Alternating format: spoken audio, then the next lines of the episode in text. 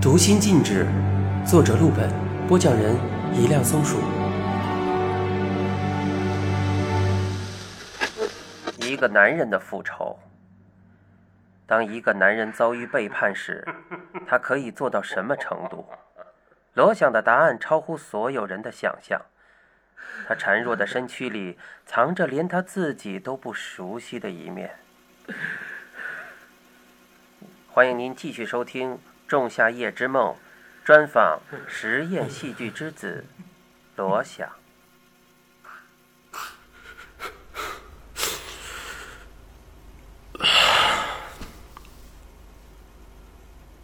我开始报复他。我没有直接挑明，我已经知道了一切。我把他背叛我的过程写成剧本，让他演自己。为了防止他罢演，我以剧组的名义和他签订了演出合同。如果他拒绝演出，就要赔偿高额违约金。我知道，如果他真的拒演，我作为他的丈夫，也要一同承担责任。但是，我已经疯了，我根本不在乎那些，我只是想报复。就算赔上自己，你成功了，我成功了。他信任我，他在看到剧本之前就签了合同。谁会怀疑自己的丈夫、合伙人会在合同上下套呢？当他第一次看完剧本的时候，他吐了。也许是巧合。那天我们很高兴，他晚餐吃了很多，我特意下厨做了他喜欢的红酒炖牛肉来庆祝。吐完后，他什么也没说。他必须演。从那以后，他搬去了客房，不再和我说话。很长时间。很长时间都不再和我说话。如果让你评估一下报复严仁斌得到的快感，零是没有任何快感，十是极致的快感，你会打多少分呢？性高潮的快感大约是几分？十分。啊，我想应该是十分，甚至更高。所以你无法停手了。是的，他从舞台上摔下来后伤到了腰。他之前有过腰伤，但不太复杂的舞蹈还是可以跳的。但是那次之后，他再也不能上台了。这是对他最严厉的惩罚。我以为这样就够了，所以日以继夜的照顾他，献殷勤，他的一切要求，我都去满足。他原谅你了吗？应该是的。我们都是罪人，他也清楚这点。我们是绝配。但是，他不再与你做爱了，对吗？这对你打击很大。你是怎么知道这些的？你一直监视我，你在我家里装了监控。你是狗仔还是什么变态？俱乐部关心每一个家人。什么俱乐部？俱乐部是一个松散的公益组织，它关心每一个失去信仰的家人，比如现在的你，曾经的我。我没有加入过任何组织，我也不是你们的什么家人呢。啊，不必有这么大的戒心，家人只是一个中性的称呼，类似于心理咨询中用的来访者。只是为了区别于病人这样明显带有预判的称谓而已。实际上，我们更像是一个心理自主团体，做的也都是类似的事情。大家都是自愿的、自发的帮助一些痛苦的家人。所以，你们是做心理咨询的？不完全是。我无法用现有的词汇形容这个组织，因为尚没有可以类比的事物被大众熟识。你可以相信。我们都是因为善意而主动帮助别人，搞心理咨询的绝对不会像我们这样自讨没趣。你不去找他们，不交钱，他们就不会多说一个字。而我们是完全免费的，因为助人者人恒助之。我们因为曾经得到过帮助，所以心甘情愿的来帮助别的家人。啊，我找过心理咨询师，一个小时收五百块，可比我好赚多了。别人都叫我大导演。可谁知道，做戏剧是最穷的。在我最落魄的时候，是俱乐部帮助了我。当时，我比你的情形还要糟糕。我没有任何可以牵挂的东西，连恨都没有。我所能想到的只有死。然而，我今天就坐在这里和你对话，所以我一直心怀感恩。哼，有恨也是好事了。比什么都没有强啊！比什么都没有强。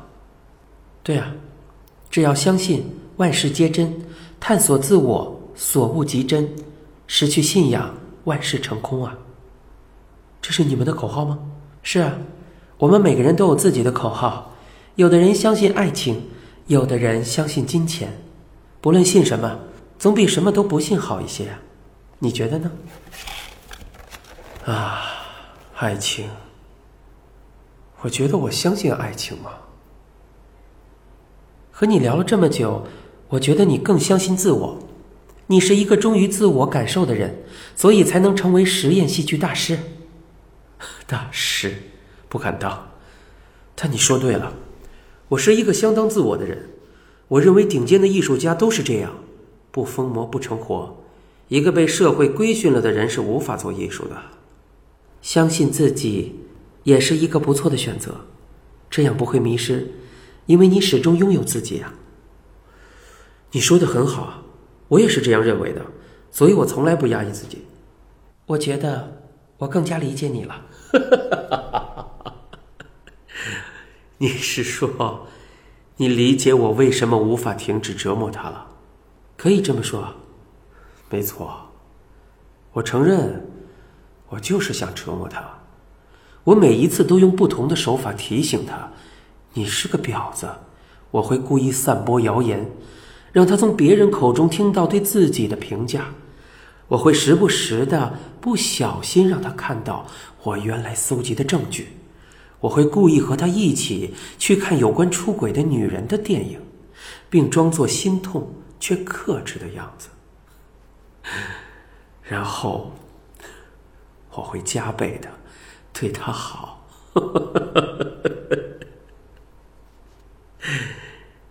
他每一次都会上钩，惭愧到脸色发白，甚至胃痉挛。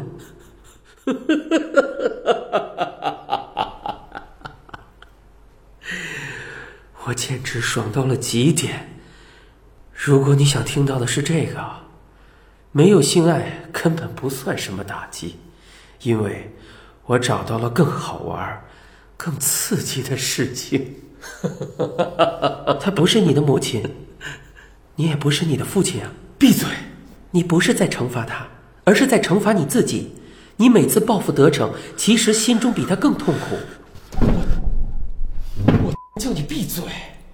你也不是惩罚你自己，而是在惩罚你父亲的影子。你恨他的无能、懦弱、窝囊。你把自己当成他，所以你自己越痛苦，你越无法停止，因为你只有这样才能达成报复父亲的目的呀！胡说八道！你胡说八道什么？你父亲是一位厉害的剧作家，他和你母亲的结合郎才女貌，是天作之合，所有人都这么说，你也是这么想的，并以此为骄傲。你成为导演，也是对父亲的崇拜啊！但是那一天，你心目中的图腾倒塌了。你一直崇拜的男人，其实是一个孬种，连自己的女人都控制不了。他辜负了你的崇拜，你是如此的爱他，但他却背叛了你，这罪无可赦。你一直想报复他，但是一直没有合适的机会，所以你活成了你父亲的翻版。你发现，只要惩罚自己，就可以达成愿望了。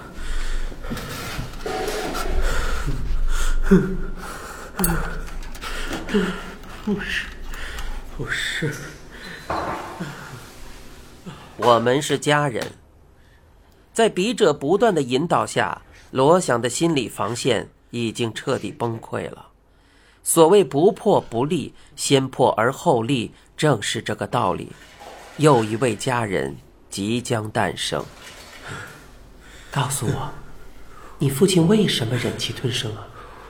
我，我，我不知道，不知道。你知道的，告诉我。因为，因，因为他是个孬种。不对，因为他太爱你的母亲了。他，是的，他不是孬种，他做了一个男人这辈子最大的牺牲，只因为他太爱你的母亲了。他这么做是因为他心中笃信的是爱，他为了爱才可以做一切事情，所以他绝对不是孬种，他是个顶天立地的男人。他，他是个顶天立地的男人。是的，所以你可以停止对他的报复了，你的仇恨早已经了结了，结束了。对，早就结束了，你亲手结束了这桩仇怨。你自己并不知道，告诉我，如果你的父亲没有错，那错的是谁？是，我妈。不单单是她，是所有对丈夫不忠的女人。你早已经惩罚过他们了，对吗？对。我亲手杀了他。我不断的逼他，不断的施压。我知道他已经到极限了，但是我没有停手。我写了一个新剧本，改编了《仲夏夜之梦》，用里面混乱的男女关系的隐喻来刺激他，然后他果然受不了了。对啊，你亲手结过了他，他留下遗书，从你家阳台跳下去的时候，你已经成功复仇了。对，我成功了，我成功了。所以啊，不要再恨自己，更不要恨你的父亲。我应该恨我妈。我应该恨严仁斌。你是谁？我是谁？你是你自己，你的信仰是你自己。我的信仰是我自己，相信你自己做的一切决定。只要你相信自己，你的信仰就不会崩塌，你就一定没有问题。是啊，我相信我自己。闭上眼睛。和我重复：只要相信万事皆真。只要相信万事皆真，探索自我，所悟即真；探索自我，所悟即真。失去信仰，万事成空；失去信仰，万事成空。想象自己在黑暗的夜空中悬浮，周围什么都没有。只有黑暗，你很安全，很舒适，从未有过的放松。我很放松，很好。你感受到天空慢慢转亮，一轮又红又大的太阳慢慢升到空中。这轮太阳很暖和，一点都不烫，也不晃眼，它散发着温暖的光，慢慢把你照亮。感受你的身体，慢慢的越来越温暖。我感受到了，很温暖，很舒服。太阳持续的温暖着你，它在给你充电，它毫无保留的给你它的光和热。你失去的能量在一点点回来，你的能量。回来了，你的安全回来了，你的喜悦回来了，他们正在充满你的身体，你非常舒服，非常舒服，甚至想伸个懒腰。啊，你所有的力量都回来了，你感受到自己从未有过的强大，你充满喜悦和力量。现在我数五个数。你将带着满满的力量回到我这里。一、二、三、四、五。睁开眼，你回来了，太舒服了。我从没有这么舒服过。欢迎回来，家人。谢谢。我不用谢我，因为我是你的家人。谢谢你，家人。这次专访非常成功，家人罗想透露了很多心里话。他表示将结合这次美妙的经历，对《仲夏夜之梦》二点零的剧本再做修改。他将为自己的作品注入信仰的力量，相信这位魁伟舞台多年的实验话剧之子，将给我们带来一场美妙绝伦的视听盛宴。